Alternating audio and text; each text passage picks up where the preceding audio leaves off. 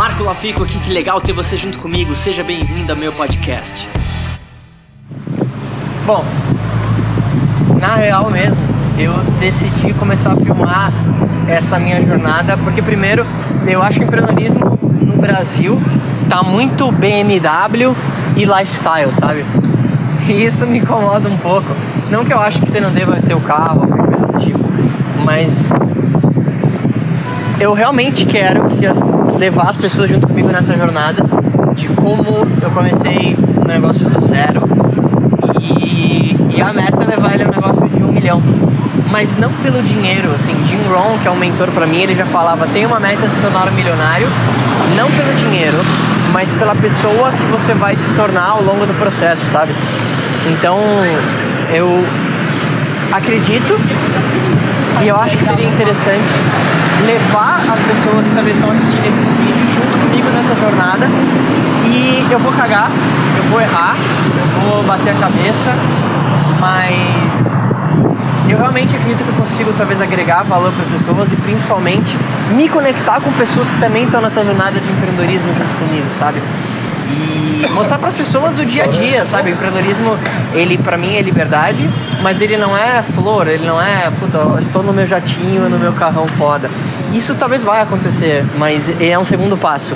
E eu acho que tudo que é grandioso leva tempo e eu estou nessa jornada pro médio e longo prazo. Eu não, não espero resultados rápidos ou qualquer coisa do tipo. E principalmente pelo aprendizado que isso vai, vai me trazer e pelo network que talvez isso vai me trazer. Eu realmente espero que seja interessante para outras pessoas também. E que talvez inspire novos empreendedores a talvez fazer a mesma coisa, sabe?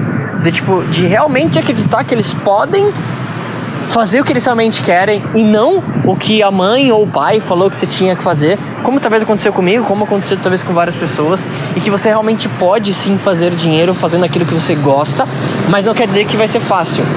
Nada é fácil, na verdade. É trabalho, e é trabalho pra cacete, mas eu acredito que vale a pena. Porque é um tipo de liberdade que você talvez não vai conseguir fazer outra coisa, sabe?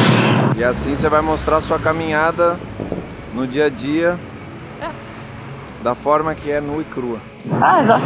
E, de novo, dessas pessoas que eu vou encontrar, de clientes que eu vou encontrar, de começando esse, meu negócio do zero, né, que eu quero ajudar as pessoas a terem também empreendimento delas, eu vou fazer isso através de uma agência que eu estou começando agora e principalmente mostrar para o cara mesmo como e por que ele deveria fazer isso, de quais os benefícios que ele vai ter. Não vai ser talvez uma jornada fácil, mas com certeza vai ser algo que vale muito a pena, na minha opinião. Sei lá.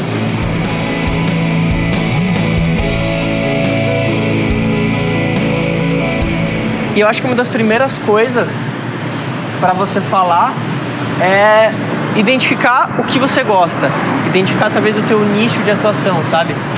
E por incrível que pareça, toda vez que eu pergunto, assim, às vezes no Instagram, para pessoas do tipo, ah, o que você gosta de fazer? Ou o que você quer fazer? Ou como é que eu posso te ajudar a começar esse tipo de negócio? A maioria das pessoas, elas me falam que elas têm tanta opção que elas simplesmente não conseguem fazer nada. E é curioso isso, né?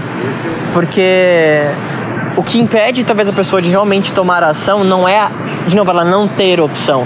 Ela tem as opções, mas ela tem o medo.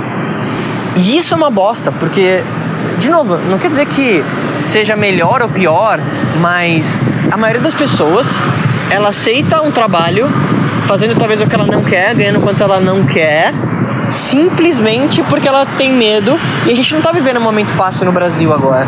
E ela simplesmente tem medo. Medo de arriscar. Só que ela não entende que, na minha opinião, de novo, eu tenho medo de ficar na mesma. Eu tenho medo de ficar fazendo aquilo que talvez. Pro resto da sua vida e ter uma vida infeliz. Exato, então, graças a Deus eu me toquei isso com 17 anos, assim. Então, eu comecei minha trajetória com 17, trabalhando com um dos maiores produtores do mundo, assim, na música, que era um cara chamado Royce Kala. É uma história longa e, de novo, talvez eu tava no lugar certo, na hora certa, mas esse cara, ele foi um dos maiores produtores de som do mundo, assim, em Nova York. E, de novo, talvez eu tava no lugar certo, na hora certa. Eu lembro quando eu fui fazer entrevista com ele, ele só me perguntou se eu bebia ou usava drogas, eu falei que não e fui contratado. E, e foi muito legal, porque era um cara que tinha uma visão completamente diferente de negócio. Imagina, um cara que tinha gravado John Lennon, ACDC, Michael Jackson, Aerosmith, Tom Jobim. Então ele foi um dos meus grandes mentores, assim, e foi uma pessoa que talvez se não fosse ele, aliás, eu tenho certeza que não fosse ele, eu não teria tomado atitudes que eu tomei depois, principalmente em relação a negócios, assim. E, e foi muito legal, porque com 18 eu já tinha minha primeira indicação ao Grammy, então eu, eu acabei crescendo muito rápido, né? Depois fui trabalhar um pouco com o Rick Bonadil, aqui em São Paulo, um produtor muito famoso. E aí depois disso, enfim, comecei a desenvolver minha carreira, trabalhei desde artistas como Família Lima, Sandy, Seu Jorge, RPM. Só que eu cheguei no momento na carreira musical e eu ainda desenvolvo isso que eu entendi que eu queria ir para um outro patamar e eu entendi que para eu fazer isso eu, eu precisava tomar uma atitude. E essa atitude era talvez ter meus próprios negócios e começar a, a criar algo. E eu identifiquei que eu era bom em marketing. Eu identifiquei que eu era bom em identificar padrões fazer em que eu chamo de engenharia reversa. Quer dizer para mim era muito simples e intuitivo olhar algum tipo de negócio assim como era na música e ver o que aquilo poderia talvez ter uma modificação que poderia gerar um resultado e poderia gerar vendas. E eu comecei a estudar tudo que eu pude sobre isso, assim, no, nos últimos anos. E aí o que aconteceu é que cada vez mais as pessoas começaram a me chamar para falar de negócio, para fazer uma consultoria e vários tipos de negócios diferentes. E eu entendi que eu poderia canalizar isso de alguma forma e criar um negócio onde eu ajudasse as pessoas que querem começar um negócio e empresas que querem levar o negócio delas para um patamar usando essa expertise em marketing e principalmente focado em branding, que é basicamente você posicionar uma marca e ou uma pessoa, no caso que seria o chamado personal branding, de, de forma a ter algum benefício real. Então, uh, para a maioria das pessoas talvez vão assistir isso, que talvez são autônomos, ela pode se tornar uma marca ela pode se tornar uma figura de credibilidade dentro de um nicho específico. E eu acredito que todo mundo, nesse momento que a gente está vivendo especificamente, deveria se preocupar com isso. Porque a internet é assim. O momento que a gente está vivendo na internet, que é muito recente, é algo, sei lá, de 20 anos atrás. Eu lembro na década de 90, lembra quando você entrava. É um negócio muito recente. Só que a atenção das pessoas está ali. Você acha que o grande mercado já se tocou disso? Não, é aí tá. Por isso que isso dá uma vantagem muito grande para talvez uma pessoa que não tem muito capital ou não tem uma expertise, que ela possa começar agora o negócio dela e usar as redes sociais para potencializar ela mesma.